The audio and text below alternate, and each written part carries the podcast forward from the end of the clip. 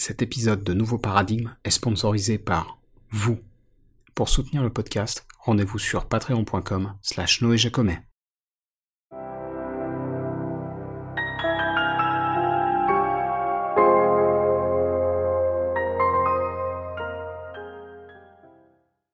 Salut à toutes et à tous, je m'appelle Noé Jacomet, vous écoutez Nouveau Paradigme, le podcast qui explore les problèmes et les courants de pensée qui parcourent notre société, sans tabou et sans préjugés.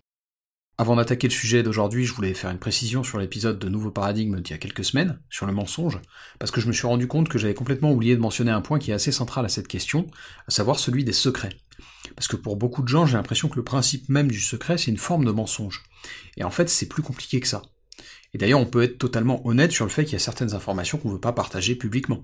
Si demain on vous demande par exemple de publier sur les réseaux sociaux votre numéro de sécurité sociale ou vos identifiants bancaires, bah, a priori votre première réaction ça va être de dire bah non, c'est privé, ça vous regarde pas. Et ça c'est une réaction très saine et ça n'a rien à voir avec le mensonge pour moi. Si on vous pose une question à laquelle vous n'avez pas envie de répondre, dire c'est pas tes oignons, c'est pas du tout trompeur ou mensonger. Au contraire, même c'est tout à fait franc. Donc voilà, pour moi, il n'y a pas tellement de lien intrinsèque entre le fait de considérer que des choses sont privées ou secrètes et le fait de mentir, même si parfois, effectivement, le fait de devoir protéger un secret, notamment pour quelqu'un d'autre, ça peut nous pousser à devoir mentir. Voilà donc pour cette précision, et du coup on va pouvoir fermer cette parenthèse et passer au vrai sujet de l'épisode. Et aujourd'hui, une fois n'est pas coutume, on va parler un peu géopolitique, et on va notamment se focaliser sur quelques événements récents, notamment d'abord le retrait il y a quelques semaines des forces américaines d'Afghanistan, je pense même qu'on pourrait parler de, fuite à ce stade, et puis on va aussi un peu parler de la crise diplomatique qui a éclaté entre l'Australie, la France, les US, et dans une moindre mesure le Royaume-Uni, à cause de ce deal de sous-marins nucléaires avorté avec l'Australie. Un deal à presque 60 milliards d'euros quand même, hein donc on peut comprendre pourquoi le Drian a réagi comme il l'a fait. Du coup, on va donc commencer par parler du retrait des troupes américaines d'Afghanistan. Cette décision, elle émane en fait à la fois de Biden et de Trump, puisque bah, le président américain actuel, qui aurait pu changer la donne, a décidé de poursuivre ce qu'avait entamé son prédécesseur, à travers l'accord de Doha signé en février 2020, ce qui a donc donné les événements qu'on a vus fin août et début septembre 2021, de cette espèce de fuite très soudaine de l'Afghanistan. Alors avant de poursuivre, il me semble important de souligner que bah, je suis assez agnostique sur la question du retrait en lui-même.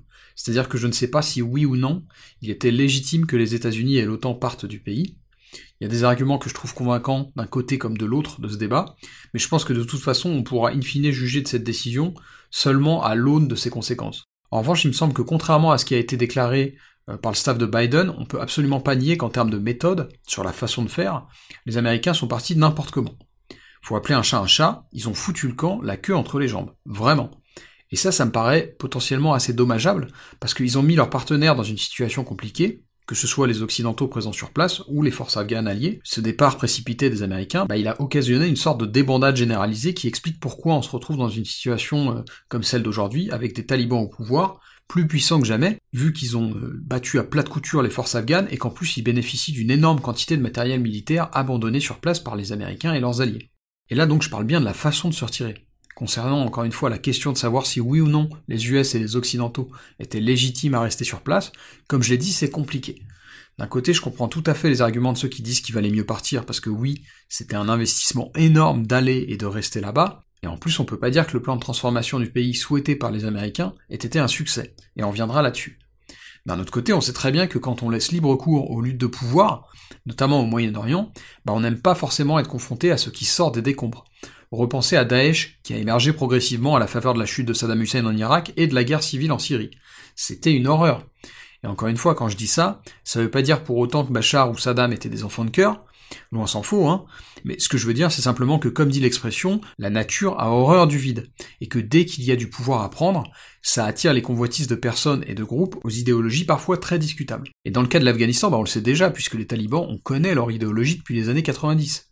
Je m'arrête d'ailleurs un peu sur ce point, parce que j'ai lu plusieurs articles très intéressants sur l'histoire et la création des talibans, que je connaissais assez mal, et qui méritent d'être soulignés et d'être évoqués à mon sens. Parce que derrière les talibans, c'est un peu l'ombre du Pakistan qui plane ou en tout cas l'ombre d'une partie de ce qu'est le Pakistan. Et je dis ça de manière un peu théâtrale, mais parce que en fait c'est bien une idéologie rigoriste originaire du Pakistan qui à la base motive les talibans. En tout cas entre autres. Puisque entre la fin des années 70 et la fin des années 80, c'est-à-dire pendant toute la période de la guerre d'Afghanistan qui opposait les Moudjahidines aux soviétiques, bah, beaucoup de jeunes afghans ont été envoyés dans des médersas, des écoles coraniques, situées dans la zone tribale pakistanaise. Et ces écoles, elles avaient été implantées là sous l'impulsion du parti pakistanais Jamiat Ulema et Islam, qui est un parti assez radical qui prône un islam rigoriste à travers l'école de pensée musulmane qu'on appelle Deobandi. Et donc en fait, l'idéologie talibane, bah, elle mélange un peu cette théologie sunnite radicale du déobandisme avec le wahhabisme, qui est plus connu chez nous et qui vient d'Arabie Saoudite. Et avant de poursuivre, je voudrais insister sur ce point parce que régulièrement, quand je parle d'islamisme ou de djihadisme, j'ai des gens qui me disent que ces mouvements-là, ils naissent avant tout pour des raisons politiques, voire socio-économiques, et je pense que c'est un contresens. En tout cas, c'est un contresens de penser que les éventuelles raisons politiques sont le facteur premier de leur combat. Et par exemple, dans le cas d'Al-Qaïda ou de Daesh, on entend souvent dire ça. Alors oui, il y a des revendications politiques, parce que Daesh cite notamment les accords Sykes-Picot comme un facteur de radicalisation, mais en fait c'est un leurre ça. Parce que si ça peut sembler politique au premier abord comme revendication, ben en fait ça s'appuie toujours sur des bases qui sont théologiques. Regardez par exemple Ben Laden. L'une des décisions géopolitiques qui motivait son projet djihadiste, c'est le fait qu'il y ait des troupes américaines en Arabie Saoudite. Et donc là, vous vous dites peut-être, bah oui, voilà, donc du coup c'est politique, il estime que les Américains n'ont pas à venir en Arabie Saoudite. Mais non, ce qui dérangeait Ben Laden, c'était pas politique, puisque les Américains, en fait, ils étaient là à la demande des Saoudiens, qui craignaient à l'époque une invasion irakienne. Et ce qui rendait Ben Laden fou, c'est qu'il y ait des infidèles en Terre Sainte. C'était une colère explicitement religieuse, qui s'appuyait notamment sur un hadith, dans lequel Mahomet déclare qu'il ne doit pas y avoir deux religions dans la péninsule arabe. Alors je suis évidemment pas expert en théologie musulmane, mais de ce que j'ai compris, ce hadith, il est généralement considéré comme authentique. Et pour éventuellement ceux qui ne savent pas, les hadiths, hein, ce sont des recueils de phrases ou de faits du prophète Mahomet qui constituent en plus du Coran les ouvrages sacrés de l'islam. Donc c'est indéniable qu'on est bien là en présence de quelqu'un qui était motivé par des questions religieuses avant d'être motivé par des questions politiques. Parenthèse fermée. Et donc j'aimerais maintenant revenir sur le fonctionnement des US sur le plan géostratégique, qu'on a très brièvement évoqué plus tôt, parce que je trouve que c'est quelque chose qui n'est pas toujours rappelé, alors que c'est important, parce qu'en fait les Américains ils ont toujours eu cette attitude-là, cette volonté de reconstruire ou de construire une société grosso modo compatible avec leur modèle à eux dans les pays où ils intervenaient. On peut critiquer le principe, moi-même je suis pas totalement convaincu, mais on peut pas nier que, premièrement, il y a pire comme modèle que celui des US, et deuxièmement, parfois ils arrivent à faire fonctionner à l'étranger. Regardez comment l'Europe, le Japon ou la Corée du Sud se sont reconstruits à la suite des conflits qui les ont ravagés au XXe siècle. Ça, ça aurait été impossible sans un partenariat avec les États-Unis. Faut être lucide. Alors bien sûr, je suis pas un bisounours, hein. Je sais bien que c'est pas par magnanimité que les Américains lâchent du pognon pour reconstruire un pays loin du leur.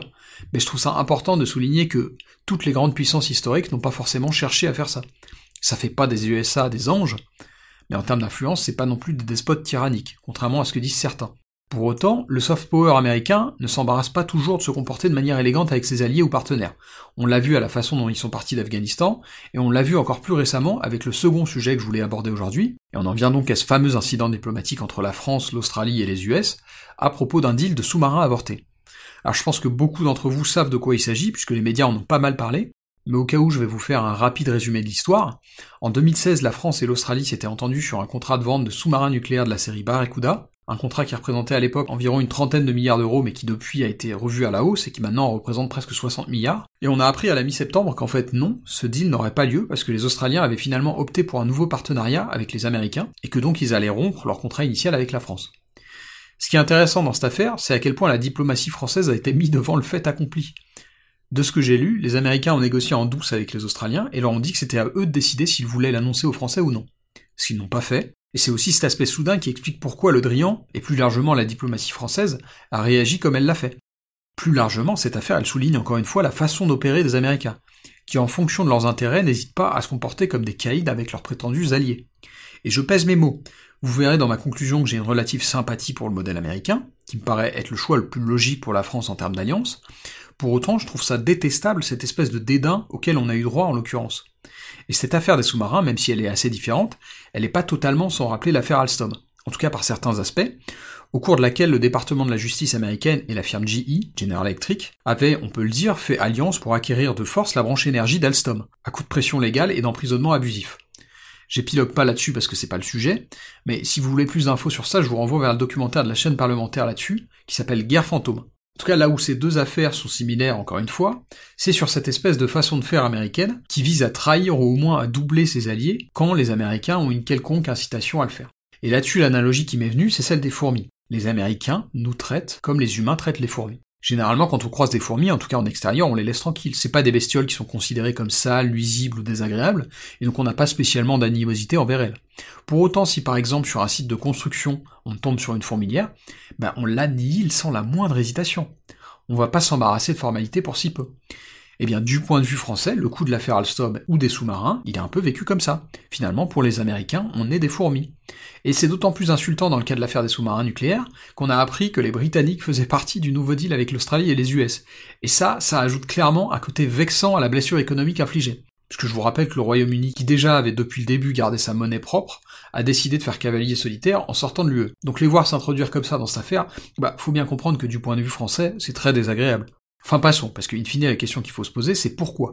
Pourquoi les Américains ont décidé subitement comme ça de venir toper un contrat avec l'Australie, qui a dans le même temps à valider celui qui avait été passé avec la France, mais aussi avant ça de se retirer de l'Afghanistan de la façon dont ils l'ont fait? Alors les journalistes pointent un redéploiement de la stratégie américaine vers le Pacifique et la Chine, qui représente clairement une menace aux yeux de Washington, et bien sûr c'est vrai de dire ça.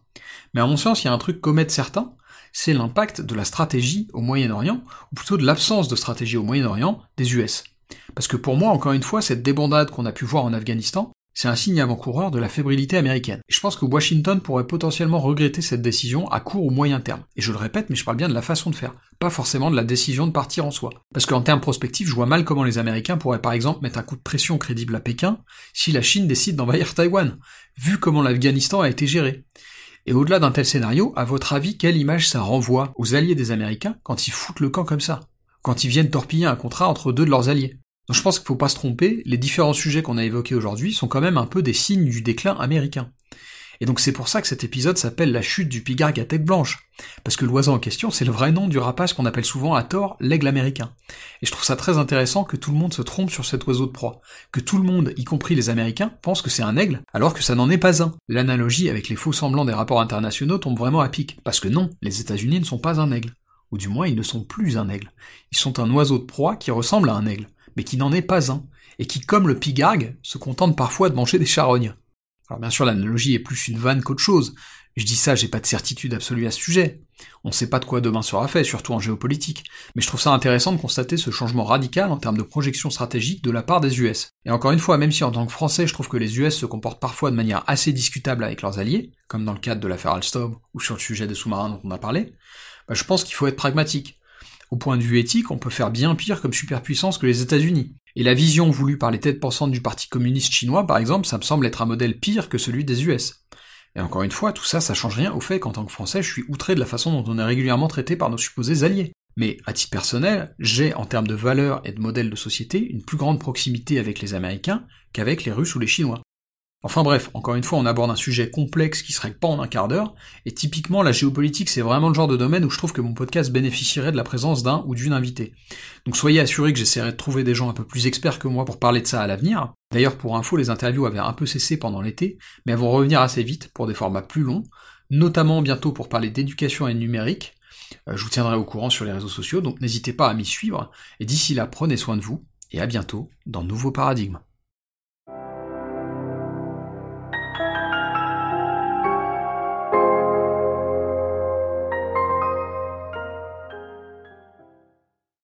Si ce podcast vous paraît utile ou intéressant, il y a plusieurs façons de le soutenir.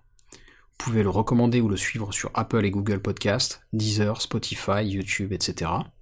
Vous pouvez le partager à vos amis et vos proches sur les réseaux sociaux, ou même en parler sur votre propre blog ou dans votre propre podcast. Enfin, comme indiqué en début d'épisode, vous pouvez financer Nouveau Paradigme directement en vous rendant sur patreon.com slash noéjacomet. Et quel que soit le soutien que vous m'apportez, merci, c'est vraiment grâce à vous que ce podcast peut continuer à exister et se pérenniser.